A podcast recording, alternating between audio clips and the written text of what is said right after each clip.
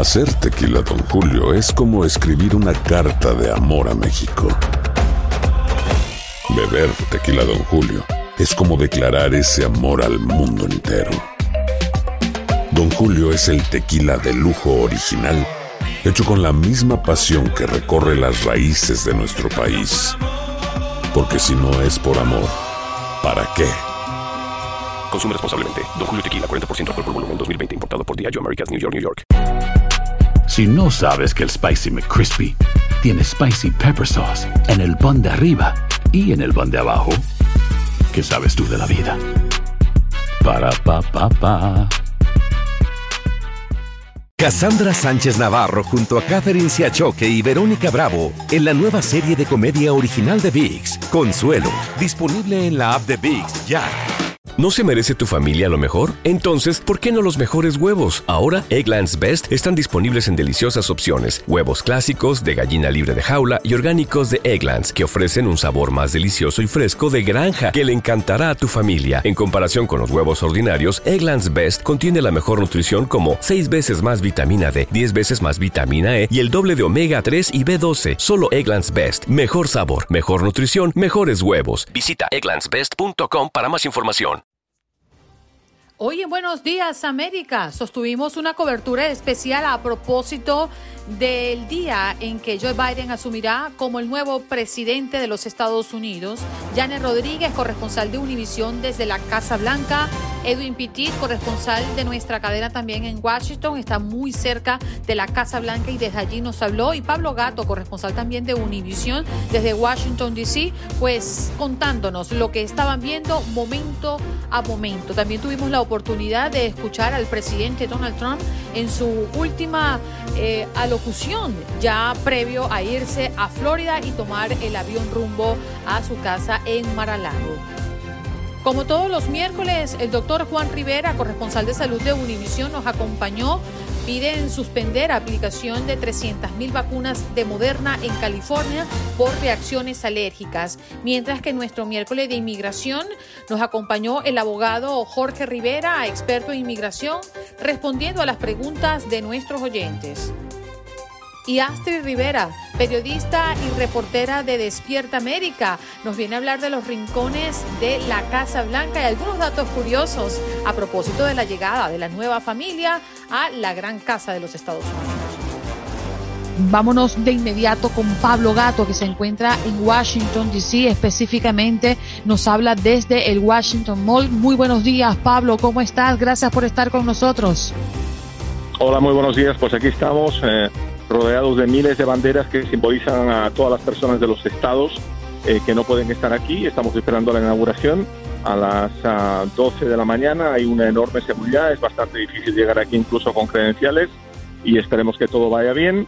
Eh, y también esperamos que el, el, presidente electo Biden pues tenga ya mucha actividad, incluso hoy ya firmando diversas órdenes ejecutivas, incluso una con inmigración. Así que mucha actividad en Washington. Pablo, eh, ¿hay personas o se siente el ambiente de personas que quieren movilizarse a manera de protesta? Sabemos que la seguridad está al máximo, al tope. Para eso se han preparado durante las dos últimas semanas. Pero ¿cuál es tu percepción? ¿Crees que va a haber algunas concentraciones de manifestantes en contra de lo que va a pasar hoy? Tienen permiso para hacer dos manifestaciones de 100 personas cada una hay una enorme seguridad, el perímetro es imposible, literalmente imposible llegar aquí, eh, no se puede descartar que haya algún tipo de incidente, no de grandes masas de personas, sino de grupos mucho más reducidos, pero hay un enorme control policial, al menos en la zona de, del centro de Washington. Ya sabemos que es una ciudad grande, así que habría que ver qué es lo que puede ocurrir en otras partes de la ciudad y también en otras partes del país. Pablo, tú en el ejercicio del periodismo te vimos eh, de manera extraordinaria, valiente y con un ímpetu pues intachable en la um, transmisión de lo que ocurrió en el Capitolio hace ya dos semanas. ¿Te sientes seguro estando allí el día de hoy? Bueno, pues ese es el lugar más seguro, más inseguro del mundo. Por una parte, una presencia policial y militar masiva, y por otra parte, pues eh, podría ser el, objeto de algún tipo de ataque o, manifestación eh, violenta, ¿no? Así que eh, es blanco o negro, ¿no? Yo creo que han, las autoridades así como no hubo obviamente seguridad el día 6 cuando se saltó el Capitolio, ahora se han ido al otro extremo y hay muchísima seguridad, así que las probabilidades son de que no pase nada, pero obviamente no se puede descartar nada y menos de, de una persona o un grupo reducido de personas. Así que esperemos que no pase nada, hay muchas precauciones, pero nunca se puede descartar nada. Pablo, sabemos que tienes que marcharte, pero un mensaje para la audiencia de Buenos Días América que hoy te está escuchando y que también está esperando que esta transición se maneje con la paz que merecemos todos los que habitamos este hermoso país. Sí, el mensaje es que esperemos que, que, esto sirva para unir al país y que, y que esta división que se ha visto eh, recientemente, pues que, finalmente la dejemos atrás y que, y que vayamos todos en una misma dirección. Y ha sido un placer estar contigo esta mañana. Gracias, muchas gracias, Pablo a Guatemala, porque ahí está Gemit Velázquez, periodista de Radio Teje, la voz de Guatemala, a propósito de que la caravana de migrantes que se dirige camino a Estados Unidos se dispersa ante la violenta represión en Guatemala. Pero hay grupos de personas que están escondidos, que se encuentran en el lugar y que insisten en venir a este país. Muy buenos días, Gemit, ¿cómo estás? Gracias por atender a nuestra llamada. Buenos días, el gusto es mío, estamos a la orden. Adelante, ¿cuál es la situación que está ocurriendo? Bueno, aquí en Guatemala, como saben, el 14 de enero empezó a llegar la caravana de migrantes a Guatemala, a ingresar por las fronteras. Por lo tanto, de manera inmediata, el gobierno publicó en el diario oficial, el diario de Centroamérica, eh, decretó estado de prevención en siete departamentos de Guatemala que son fronterizos con Honduras, donde la mayor parte de migrantes ingresan. Y en ese sentido se instalaron varios puestos de control, eh, según el acuerdo gubernativo, pero desde el 14 de enero, 15 exactamente, empezaron a llegar eh, centenas de migrantes. Y bueno, eh, este martes exactamente, hablamos de el día de ayer, 19 de enero, en buses y camiones fueron transportados de regreso a Honduras. Varios grupos de migrantes luego de ser retornados por policías, obligados a retornar por policías y militares, eh, los obligaron a desistir de su travesía. Se tiene un número que la caravana de migrantes, entre algunos salvadoreños y demás, eh, tiene un número de nueve mil personas. Los datos que se tienen hasta el momento, según detalló la portavoz del Instituto Guatemalteco de Migración, Alejandra Mena, se avanzó, se llegó de manera consensuada el retorno voluntario hacia el paso fronterizo del Florido, que es allí eh, donde gran parte de la masa ingresó al país el pasado viernes. Según las cifras, al momento se tienen datos eh, según el Instituto Guatemalteco de Migración, que han sido retornadas a Honduras unas 3.500 personas y habían sido regresadas. De ellas, lo, lo preocupante en este sentido, que alrededor de 500 personas de los retornados son menores de edad. Entonces, esos son los datos que aquí se tienen. Mientras tanto, siguen los cordones de seguridad en las fronteras de Guatemala. Eh, se tienen datos con exactitud un total de 3.459 personas aproximadamente retornadas a Honduras, de ellas casi 500 personas son menores de edad, que esos son los datos que se tienen hasta el momento aquí en Guatemala, algunos se han dispersado, eh, sucede a quienes nos escuchan que de seguro han pasado muchos, han pasado muchos, eh, han infringido, alguna manera de decirlo, los cordones de seguridad. Como ustedes mencionaban, algunos se encuentran escondidos, luego que el estado de prevención termina, ellos siguen su travesía. Eh, en la mayor parte se ve en la ciudad de Guatemala, zona 1 específicamente, que llegan, eh, los hondureños se mantienen, están pidiendo colaboración, están pidiendo ayuda, eh, dicen que quieren retornar a Honduras, pero después de esto ya no se conoce nada más, ya no se conoce nada más de ellos, si se quedan aquí en Guatemala o si continúan su travesía. Según dicen, el propósito es llegar a Estados Unidos para, como dicen, tener el sueño americano, pero mantienen mucho tiempo aquí en Guatemala. Estos son los datos que se tienen hasta el momento sobre la caravana de migrantes que ha llegado a Guatemala y se mantienen muchos Por venir a reportarlo, ¿eh? Y, por contarnos de manera detallada lo que ha estado ocurriendo con este grupo de hermanos eh, que tienen la ilusión y continúan perseverando, muchos de ellos por venir a los Estados Unidos. Un abrazo para ti, ¿eh? Nos vamos de inmediato con el doctor Juan Rivera, corresponsal de salud de Univisión, como todos los miércoles nos acompaña para ponernos al día de lo que está ocurriendo con el coronavirus. Muy buenos días, doctor, ¿cómo está? Buenos días, ¿cómo están? Muy bien. Bueno, por acá muy atentos y mm, con ganas de conocer su opinión con referencia a esta suspensión de vacunas de Moderna específicamente en California, creo que son más de 300 mil vacunas y esto por reacción alérgica. Usted en línea general, ¿qué ha visto y por qué toman esa determinación de suspenderla, doctor?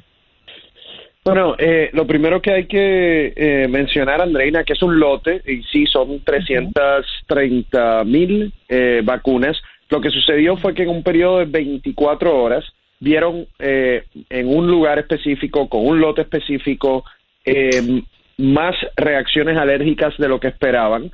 Eh, fueron menos de 10 personas, o sea, no es una cantidad grande de personas, pero más de lo que se, se esperaban. Para que ustedes tengan una idea, hasta el momento las reacciones alérgicas eran, digamos, 11 personas por cada un millón de dosis que se administran o que se, que, se le ponen a cada, a cada individuo, como vieron un poco más la incidencia de alergia con ese lote particular, tomaron la decisión de eh, hacer una investigación eh, para asegurarse de que no haya algo fuera de lo normal con, con ese lote eh, específico. A mí me parece bien, o sea, la, en medicina nosotros sabemos que el principio principal es do no harm, no hacerle daño a los pacientes. Si hay alguna duda de que hay algo malo con ese lote, lo correcto es lo que hicieron.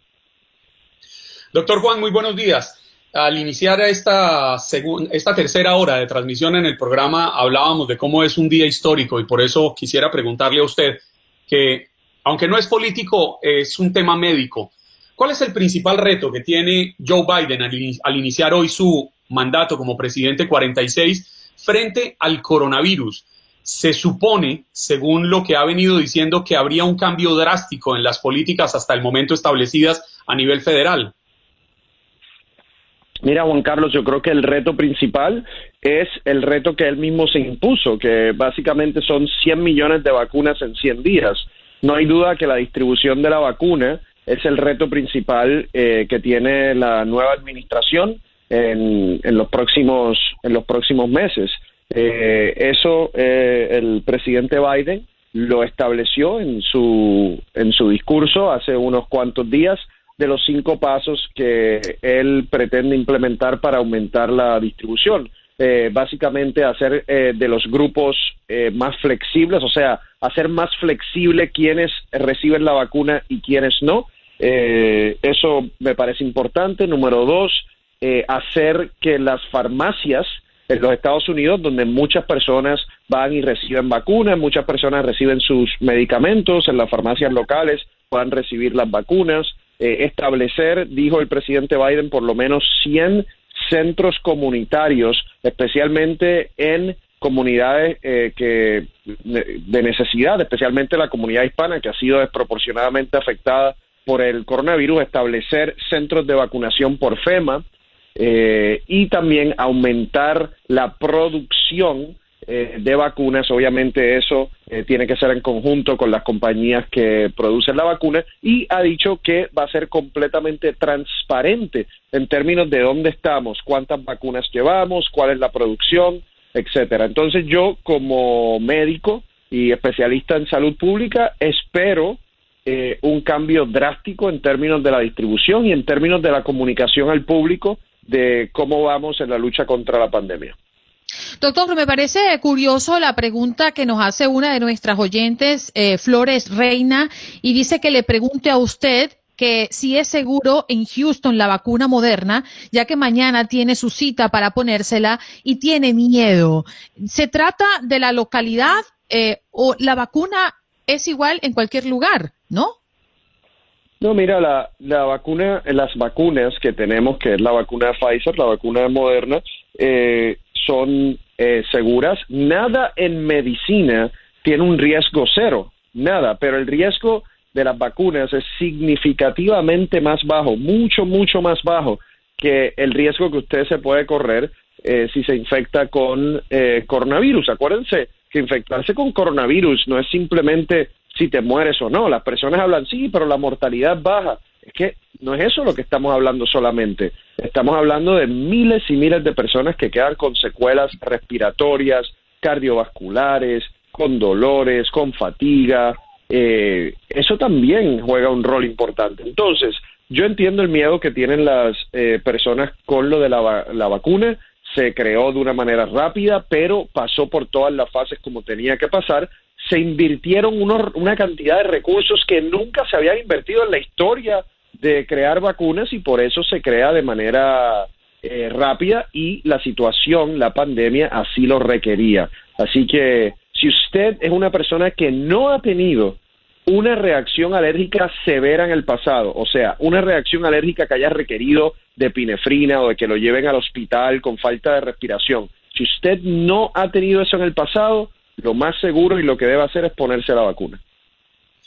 Doctor Juan, hay muchas personas que hoy en día se preguntan, y me sumo a ese amplio grupo, ¿qué está pasando con tantas cepas que parecerían estar apareciendo? Inicialmente hablamos de la cepa de, Inglaterra, luego se habló de una nueva cepa en el Brasil, luego se habló de una nueva cepa en Japón. Eh, ¿Es normal que un virus mute de esta forma tan rápidamente? Juan Carlos, es normal, pero estoy contigo que sí es preocupante.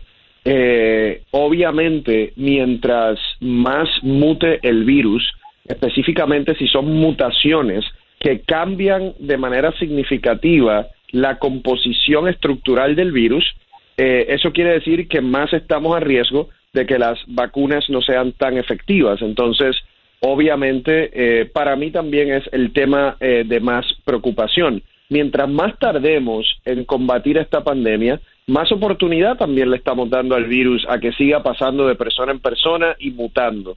Entonces, tenemos que seguir eh, con alta velocidad hacia el frente, vacunando a la población, pero sí, eso es un riesgo y el riesgo puede ser, Juan Carlos, o no el riesgo, sino lo que está en juego, es que si eso sigue ocurriendo, puede ser que necesitemos más vacunas al año, como por ejemplo sucede con la, con la influenza. Bien. Doctor, muchísimas gracias por conectar con nosotros todos los miércoles acá en Buenos Días América. Un abrazo, manténgase salvo. Entonces nos vamos de inmediato para Washington DC, como les decía, Edwin Pitti está con nosotros, corresponsal de Univisión, allá, muy cerquita de lo que va a ocurrir hoy y de lo que todo el mundo está atento. ¿Cómo estás, Edwin? Buenos días. Andreina, muy buenos días, un gusto de saludarles. Estamos aquí muy cerca de la Casa Blanca donde acabamos de ser testigos de la salida oficial del presidente Donald Trump y su esposa Melania Trump, su último viaje en el helicóptero presidencial llamado Marine One. Y te debo comentar que me llamó poderosamente la atención porque cada vez que el presidente sale en ese helicóptero, usualmente van tres por motivos de seguridad. Esta vez solamente uno de ellos salió, el mandatario saliendo desde el jardín sur de la Casa Blanca a un costado de la oficina oval, salió con la primera dama, ellos hablaron con la prensa, lo que dijo exactamente no lo tenemos porque no permitieron que eso fuera transmitido en vivo, así que en minutos tendremos esa información, pero el presidente Donald Trump, utilizando su popular corbata roja, la primera dama vestida de negro, se subieron al helicóptero, partieron de la Casa Blanca, dieron, volaron alrededor de la Casa Blanca una última vez y luego partieron hacia el aeropuerto de la base Andrews. Eso queda en el estado de Maryland, donde en cualquier momento el presidente va a estar dando palabras y partiendo hacia su resort en Mar-a-Lago, Florida. Edwin, buenos días. Dos preguntas rápidas. ¿No iba con ellos Barron, el hijo menor de Donald Trump, el que tiene con Melania? No, yo no lo vi saliendo junto con ellos. Usualmente cuando ellos tienen viajes por seguridad, Barron va en otro, en otro carro con el servicio secreto y luego ya él viajaría, entraría al avión presidencial, pero son muy pocas las veces que se ve al hijo del presidente saliendo. Usualmente cuando vienen de un viaje, a veces se les ve a los tres salir tanto del avión presidencial como del helicóptero, pero para eventos oficiales como este, ya que es la partida oficial de los Trump, no se vio a Trump junto con ellos en ese momento. Sí, y la otra, y la otra también, perdón, Andreina, el viaje a Maralago, a la Florida, eh, en la zona de West Palm Beach, se hace en el Air Force One. ¿Sería su último viaje en este avión como presidente? Así es, incluso es algo de lo que ha llamado poderosamente la atención porque el mandatario quería salir muy temprano de la Casa Blanca porque él quería asegurarse que al viajar a la Florida todavía eh, pudiera hacerlo en el avión presidencial. Así que pues e, es, parte de lo que se vive acá, ¿no? es, su último viaje en el Air Force One, incluso medios de comunicación van a estar con él, pero él sí quería tener esa, esa oportunidad, ¿no? De irse lo más temprano posible para que su último viaje fuera en el avión presidencial, porque lógicamente al viajar ahí en el Air Force One, al llegar a la Florida, todavía va a tener mucha seguridad, incluso hasta que llegue a su resort, Así que pues eh, eh, eh, son, son las intenciones del mandatario, ¿no? Hasta lo último, tratando de hacer lo que, lo, que le da la gana, ignorando totalmente el protocolo de una transición de poder pacífica, pero realmente duele decirlo, pero no sorprende. ¿Qué otros aspectos logísticos puedes comentar para nosotros, Edwin? Sabemos que también le extendieron una alfombra roja. un poquito los detalles que pudiste ver de donde estabas.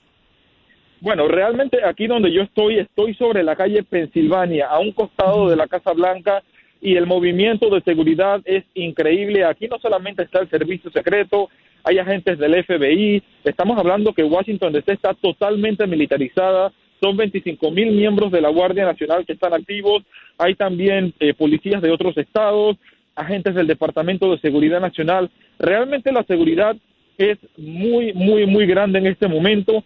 Así que, pues a pesar de que ha habido temor porque las amenazas por parte de grupos de extrema derecha han aumentado, les puedo comentar que el FBI se está tomando muy en serio toda la investigación al punto que ellos investigaron a los 25 mil miembros de la Guardia Nacional por el temor de que ellos pudieran protagonizar un atentado terrorista desde el interior hacia afuera.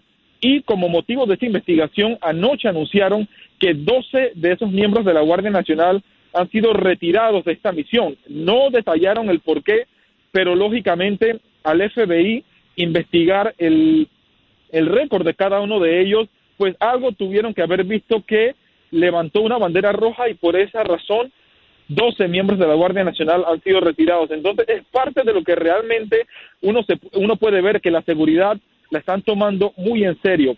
Ahora, hablando de parte un poco de la logística de lo que se vive acá, hubo mucha expectativa por la acción del vicepresidente Mike Pence. Él no estuvo en la Casa Blanca esta mañana cuando el presidente Trump salió. Muchos eh, pensaron que él iba a llegar para despedirse, pero eh, una fuente del vicepresidente Mike Pence dijo que él se despidió de Trump ayer en la Casa Blanca. Hoy Mike Pence está totalmente enfocado en lo que es la transición de poder, asistir a la toma de posesión del presidente electo Joe Biden. Él, va a estar ahí con su esposa.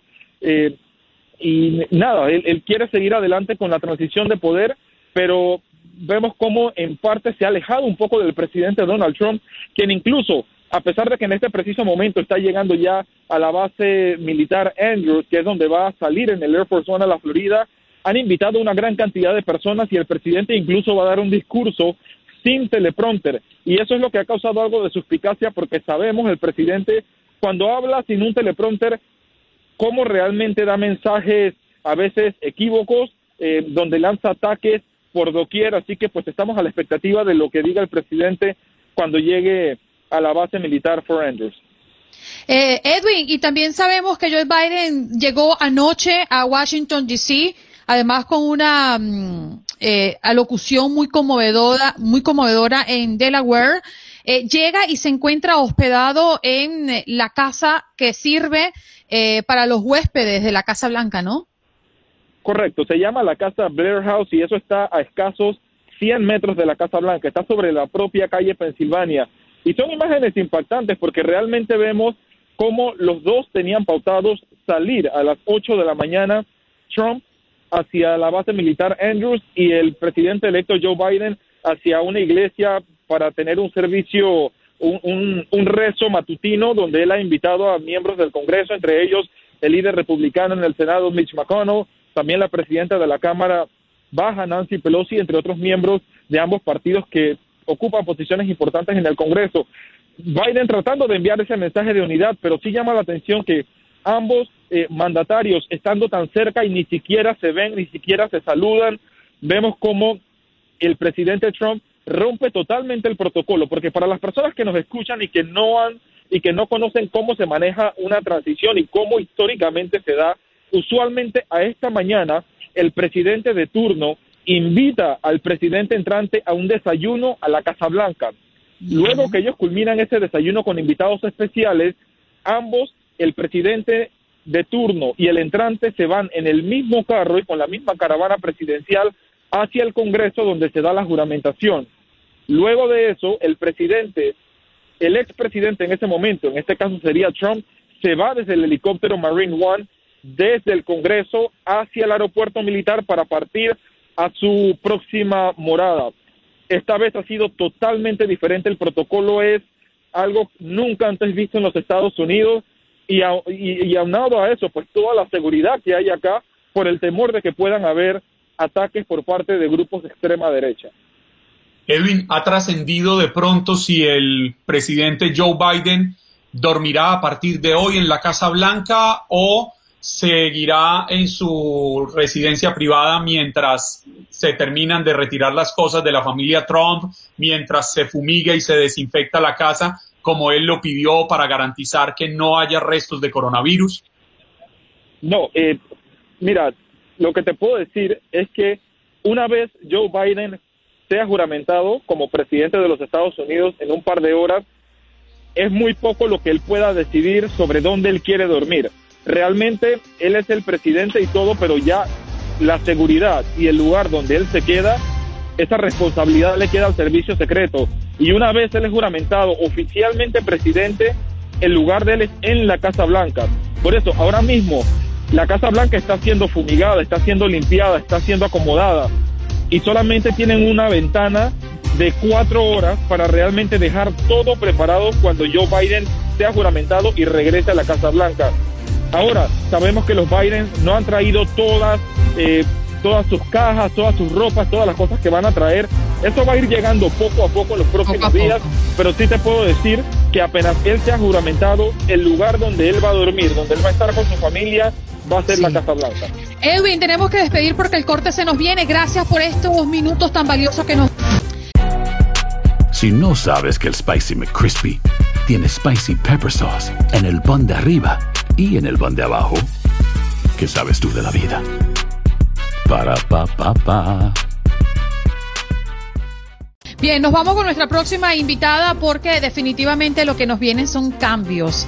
¿Y cómo podemos aceptarlos? ¿Cómo podemos abrazar el cambio y disfrutar del proceso? Porque hay mucho miedo, eh, miedo que genera la incertidumbre, el no saber qué va a ocurrir y sobre todo para las personas que no apostaron por este presidente, ¿no? Dicen, bueno, y muchos de ellos lo han manifestado en nuestro programa, tenemos que aceptarlo, tenemos que apoyar al nuevo presidente y hay que pues salir adelante en este maravilloso país. Margarita Pasos, entrenadora corporativa y mm, conferencista internacional, experta en psicología cognitiva, está con nosotros. Muy buenos días, Margarita, ¿cómo estás? Bienvenida Buenos Días, América.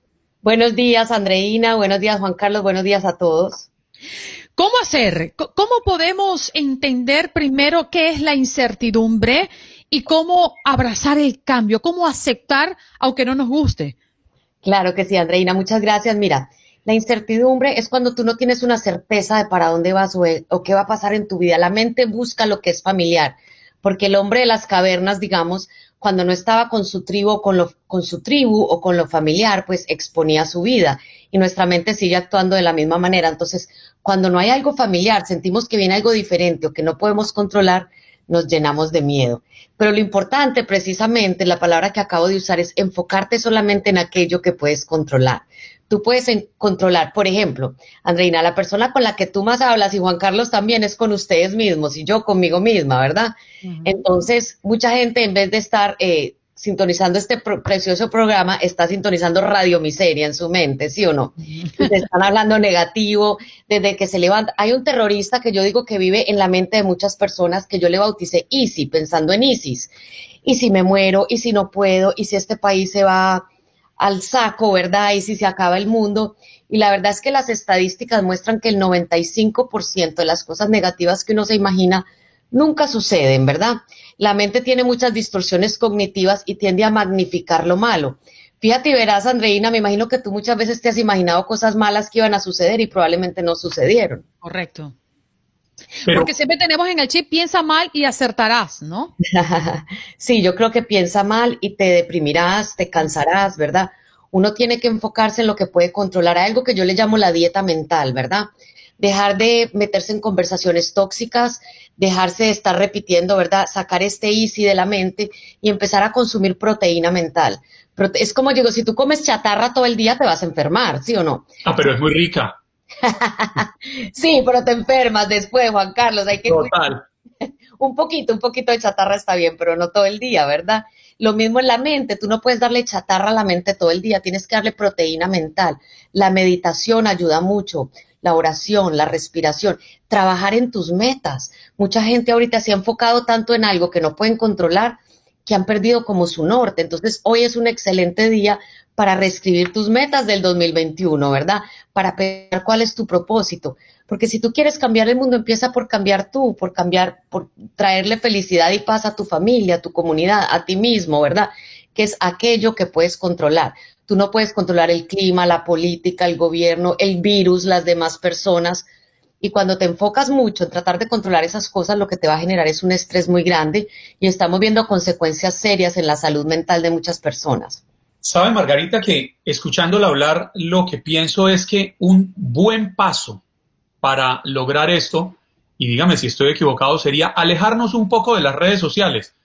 Porque es que estas redes sociales nos están contaminando de información falsa, información que genera pasiones, incluso, incluso pasiones negativas. Pero además nos quita tiempo para enfocarnos en cosas que podrían ser más positivas. No sé qué piensa de eso. Totalmente, Juan Carlos, totalmente de acuerdo. Uno, mira, volvamos a las distorsiones cognitivas. Nosotros tenemos un filtro en la mente que tú solo ves lo que quieres ver. Tú no ves con los ojos, tú ves con la mente. Por eso digamos que si tú te vas a comprar un carro nuevo de una marca, de pronto empiezas a ver ese carro por todas partes. Me imagino que te ha pasado, ¿verdad? Y uno dice, wow, tanta gente tiene el mismo carro que yo compré. No, esos carros siempre han estado ahí. Pero tu filtro no te los dejaba ver porque la mente solo te muestra lo que cree que es importante para ti. Entonces es impresionante cómo tú agarras personas con una creencia y les muestras un escrito entienden una cosa totalmente diferente que personas con otra creencia, ¿verdad? Entonces es una distorsión cognitiva y dejamos de ver la realidad como es y llegamos a exageraciones. Otra distorsión cognitiva son los binoculares, que dicen magnificas lo minimizas bueno. Entonces, sí, apártate, eso es chatarra mental, ¿verdad? Eh, el, todo lo que es extremo, pienso yo, hace mucho daño, ¿verdad? Y sobre todo cuando te estás enfocando en las redes sociales, hay un montón de cosas que tú no puedes controlar. Entonces, en la vida tú haces o actividades de alto valor que tienen consecuencias grandes para tu paz, para tu salud, para tu futuro, para tu carrera, o actividades de bajo valor, ¿verdad? Que matan tus sueños, roban tu tiempo, roban tu paz y roban tu tranquilidad. Y muchas veces involucrarse en redes o en noticias demasiado extremistas, ¿verdad? Lo que hacen es, es una actividad de muy bajo valor, porque te está robando todo lo bueno, el tiempo con tu familia, tu paz, tu salud, etcétera. Mm. Margarita, ¿cuál sería esa, nos queda un minutito, cuál sería esa clave eh, de oro que podrías dejarle a toda nuestra audiencia para asumir los cambios? Mira, primero que tenemos que aprender a estar de acuerdo en estar en desacuerdo. Mm. Cuando uno poder hablar con el otro es muy importante y entender, hey, tú eres mi amigo, eres mi hermano, en este tema estamos de acuerdo que estamos en desacuerdo. Es más lo que nos une como americanos, ¿verdad? Eso yo creo que es un mensaje bien importante que lo que nos divide. Todos, independientemente que veamos diferentes caminos, queremos para este país, ¿verdad? Queremos un buen futuro para este país y para el mundo. Y segundo, que no tengan miedo. el miedo, yo digo, es un personaje muy chiquito, pero con una sombra muy grande. Sí, acuérdate de Lizzie. Y si esto, saca ese terrorista de tu mente, porque el 95% de las cosas negativas que uno se imagina nunca suceden. Háblate bonito, sé tu mejor amigo, sé tu entrenador y enfócate todos los días en lo que puedes controlar. Margarita, muchas gracias por estar con nosotros y bueno, vamos hacia adelante porque el cambio es lo más seguro que tenemos. Así es. Lo único es el cambio. Muchas gracias, chicos. Bye, bye. Margarita Pasos, entrenadora corporativa y conferencista internacional y experta en psicología cognitiva. ¿Cuál es el miedo que genera la incertidumbre y cómo abrazar el cambio y disfrutarlo? Ya regresamos.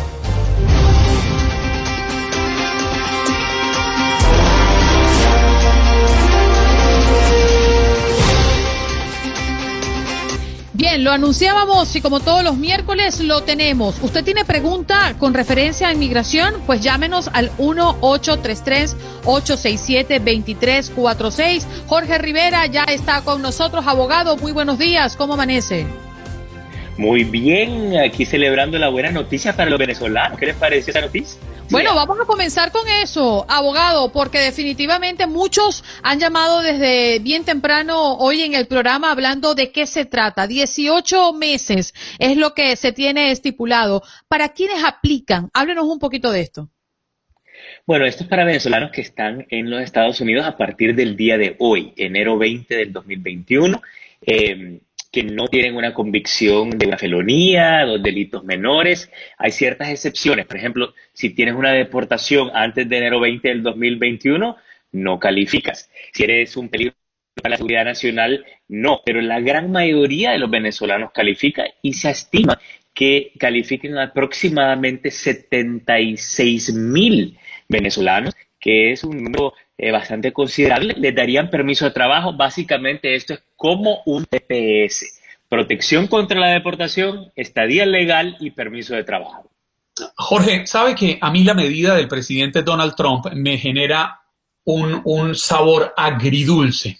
Me explico. Aplaudo la decisión porque, como usted muy bien lo dice, protege a más de 70 mil venezolanos que buscan su derecho a vivir en un país libre, un país que les respete todos sus derechos humanos, como es Estados Unidos. Sin embargo, creo que es una medida que pudo haber tomado mucho tiempo atrás, que hace más de dos, tres años pudo haber impulsado un real TPS que garantizara un estatus para los venezolanos aquí en el país. Sí, mira, estoy 100% de acuerdo. Esto, la realidad de que él lo hubiera hecho como un TPS para ponerlo los venezolanos a la par de los salvadoreños, los nicaragüenses y los hondureños. No lo hizo de esa manera y les explico por qué.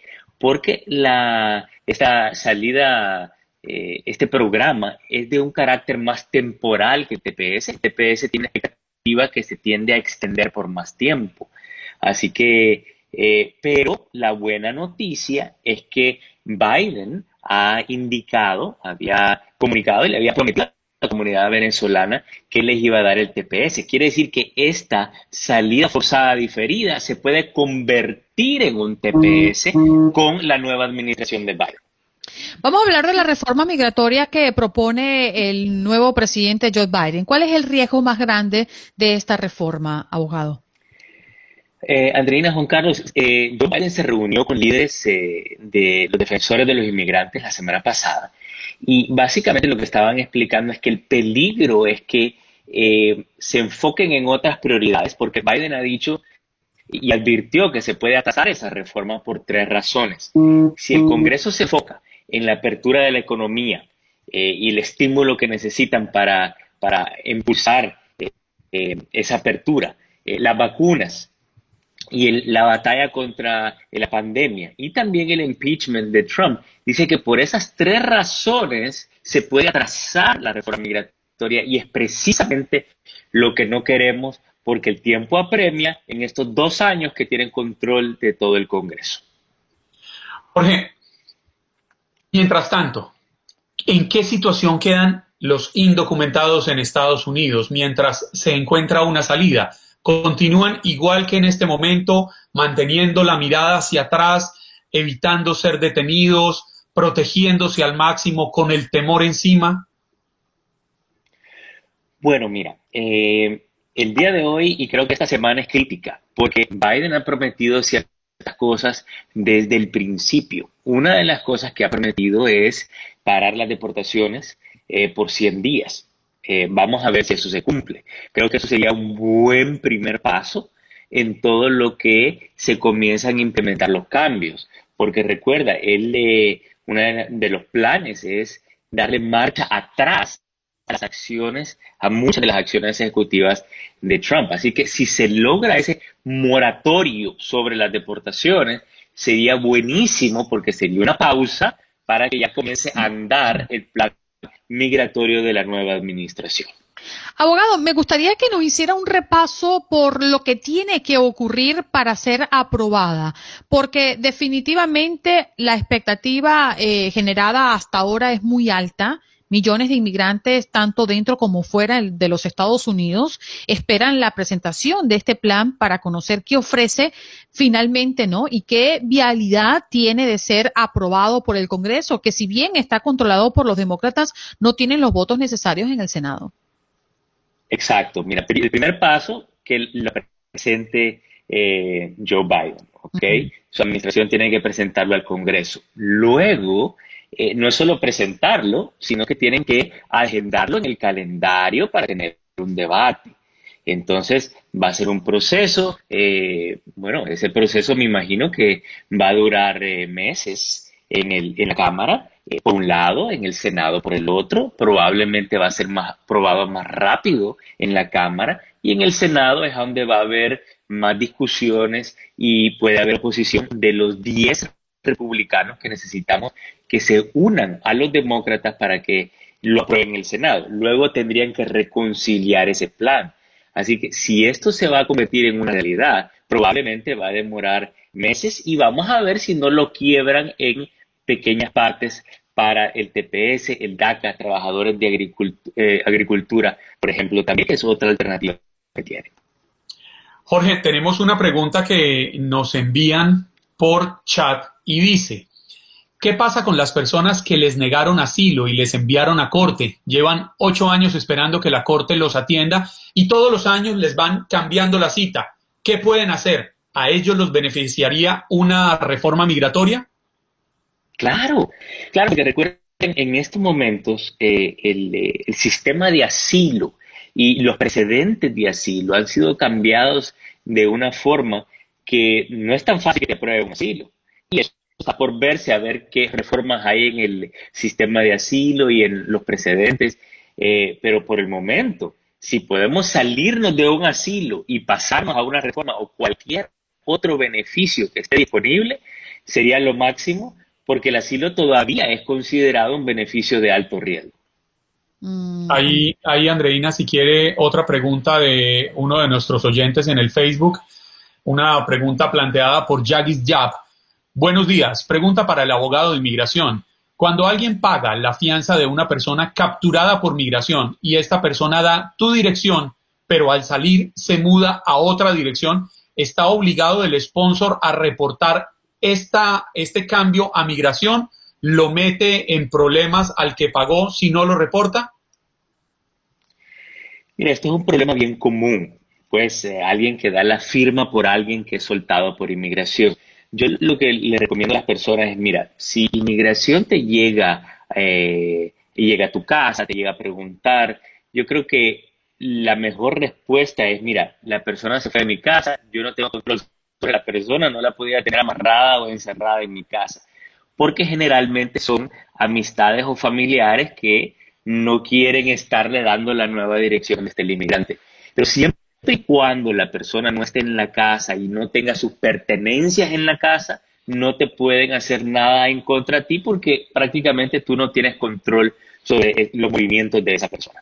Abogado, pregunta de Azalia Meléndez. Dice que su mamá tiene 87 años, quiere ser ciudadana americana. Ella es residente hace más de 10 años, pero hace 5 años ella trató, pero se puso tan nerviosa y quedó en nada eh, la pregunta es, ¿posible que ella no, mm, no haga el examen con, o, si que un examen con un certificado médico porque ella es deshabilitada porque está perdiendo la visión?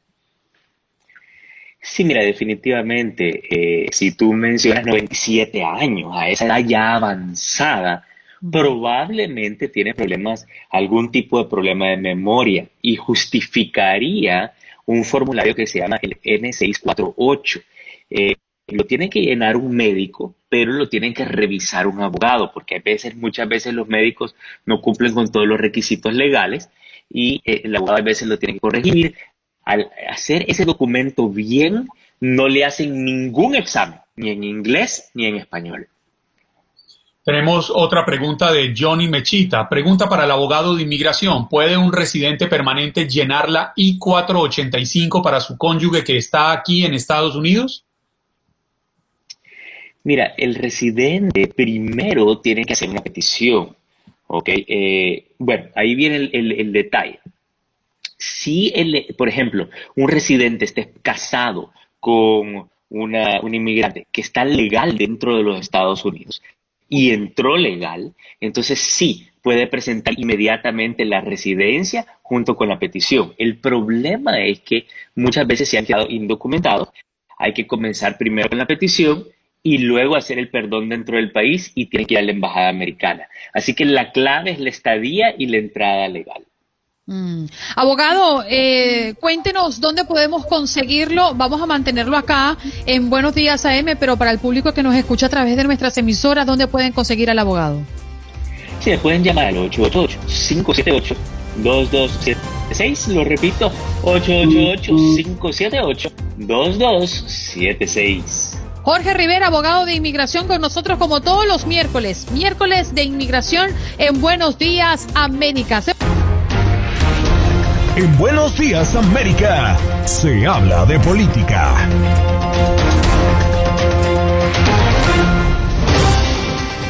Janet Rodríguez, nuevamente con nosotros, corresponsal de Univisión en la Casa Blanca, está allí en el calor de la dinámica, tal día como hoy, 20 de enero, cuando se espera que Joe Biden asuma como el nuevo presidente de los Estados Unidos. ¿Qué nos puedes contar de último momento, Janet? Buenos días de nuevo.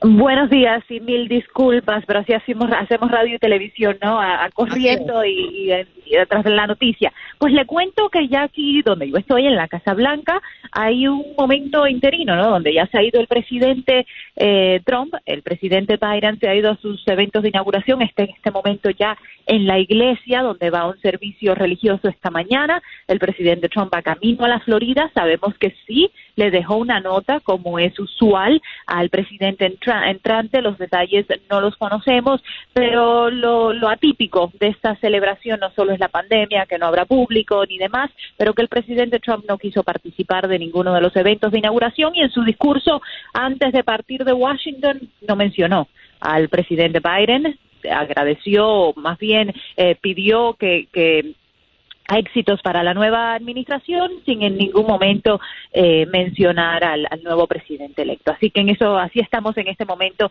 aquí en Washington esperando a que al mediodía haya ese cambio de poder. Ojalá que sea pacífico, que no pase a mayores. Esperamos que sí, porque aquí Washington es una ciudad blindada, eh, que yo no, no espero que pase absolutamente nada, pero los Bidens llegarán a la Casa Blanca ya después de, de las 2, 3 de la tarde. Janet, no sé si estoy equivocado, pero es la primera vez que, sin referirse, obviamente, como usted lo acaba de decir, a Joe Biden, el presidente Donald Trump le desea suerte y éxitos a esa nueva administración cuando le plantea también que le ha dejado los cimientos para que te haga un buen trabajo? Sí, correctamente. Ayer también lo dijo en un mensaje grabado a la nación, pero hoy es la primera vez que lo hace en vivo. Y también eh, dio mensajes de retos. Eh, dijo en un momento que si les, eh, la nueva administración les suben los impuestos, pues yo se los advertí como ah, burlándose no de alguna manera de, de, esta nueva de este nuevo gobierno y de lo que puede hacer por este por este país. Él eh, ayer también dijo que, que, su misión no estaba acabada que lo mejor está por venir. Eh, hoy volvió a decir que regresará de alguna manera así que yo creo que vamos a estar escuchando sobre el presidente Trump por buen rato la elección que ha hecho Kamala Harris para el momento de su juramentación también ha tomado mucha repercusión en las redes sociales y en la opinión pública. Seguimos em, uniendo momentos históricos, ¿no?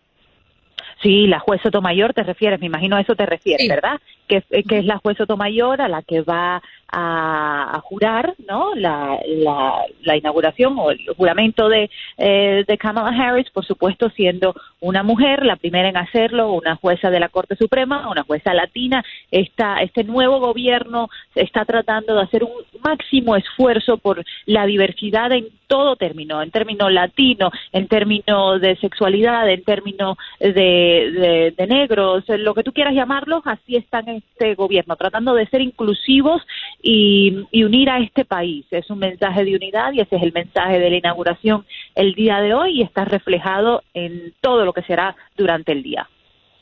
Janet, no sé si usted tenga la respuesta, pero quisiera preguntarle por si sabe ¿Qué pasa con los maletines nucleares, estos famosos maletines que dicen está al alcance del presidente de los Estados Unidos?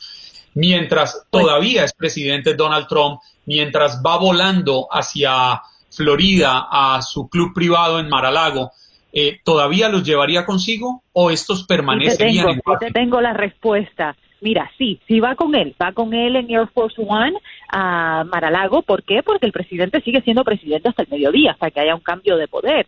Y ese maletín nuclear con los códigos nucleares no se puede separar de él hasta que no haya ese cambio de poder. Ahora lo que pasa es que hay dos maletines, uno que se desactivará, el que trae, lleva el presidente Trump eh, cuando Joe Biden tome el poder y otro que ya lo está esperando al presidente electo Biden para una vez que asume el cargo eh, ya tenerlo a su lado con este oficial que siempre es el que carga el maletín. Así que esa es la situación al momento. No podemos olvidar que hasta el mediodía el presidente Trump sigue siendo presidente de esta nación.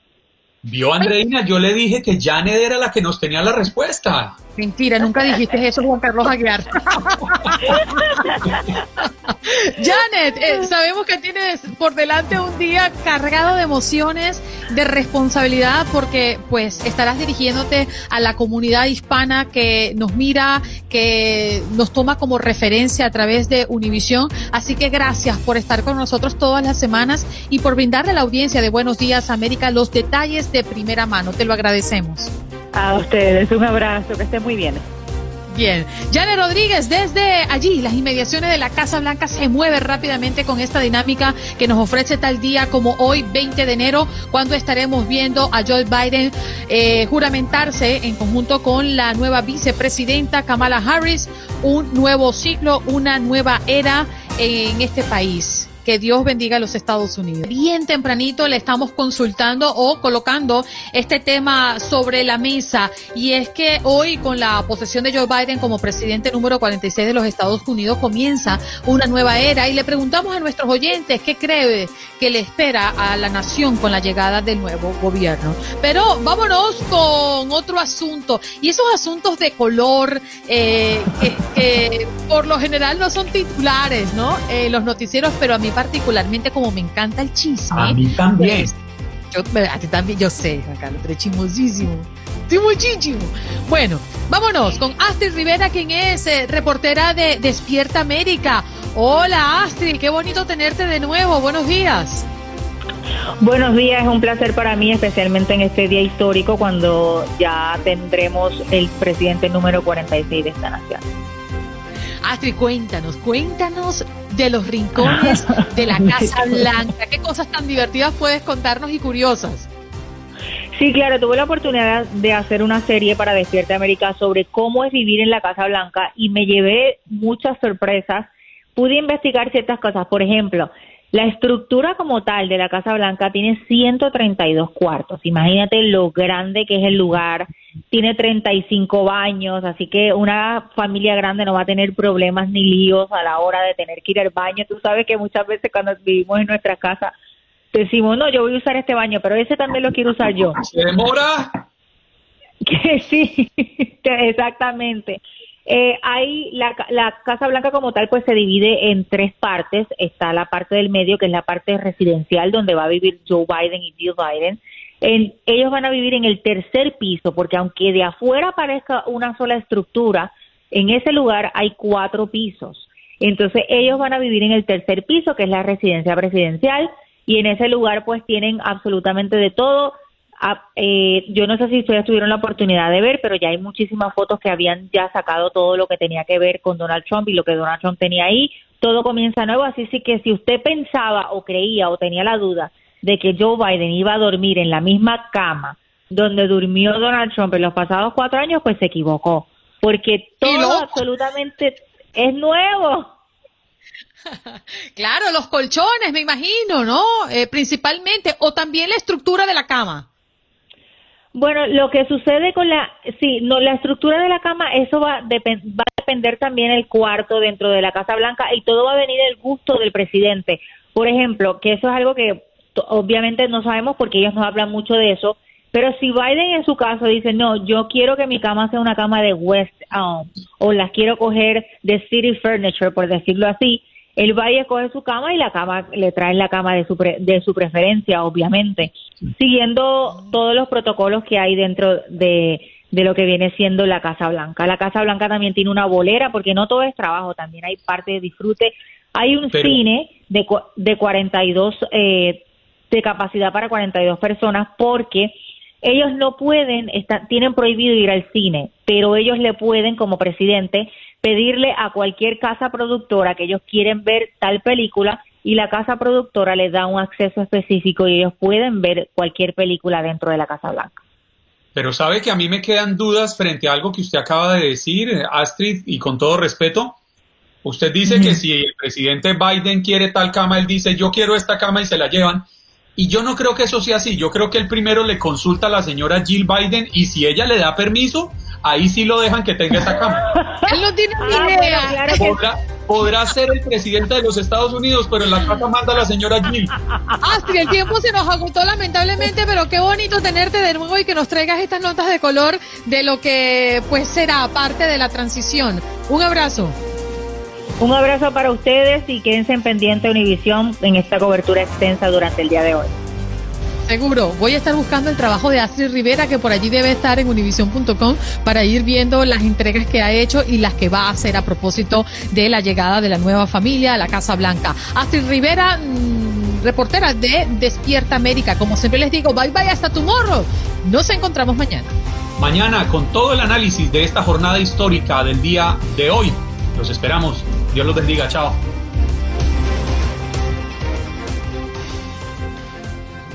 Gracias por escuchar el podcast de Buenos Días América. Recordándote que en las redes sociales puedes conseguirnos en Facebook como Buenos Días AM, en Instagram Buenos Días América AM y este nuestro podcast todos los días, un podcast nuevo. Hacer tequila, don Julio, es como escribir una carta de amor a México. Beber tequila, don Julio, es como declarar ese amor al mundo entero. Don Julio es el tequila de lujo original, hecho con la misma pasión que recorre las raíces de nuestro país. Porque si no es por amor, ¿para qué?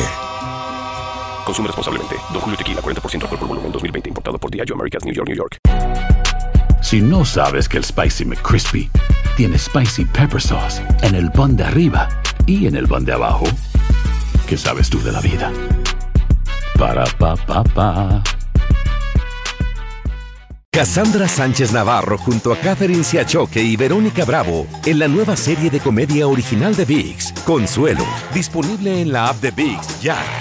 ¿No se merece tu familia lo mejor? Entonces, ¿por qué no los mejores huevos? Ahora, Egglands Best están disponibles en deliciosas opciones. Huevos clásicos, de gallina libre de jaula y orgánicos de Egglands, que ofrecen un sabor más delicioso y fresco de granja que le encantará a tu familia. En comparación con los huevos ordinarios, Egglands Best contiene la mejor nutrición como 6 veces más vitamina D, 10 veces más vitamina E y el doble de omega 3 y B12. Solo Egglands Best. Mejor sabor, mejor nutrición, mejores huevos. Visita egglandsbest.com para más información.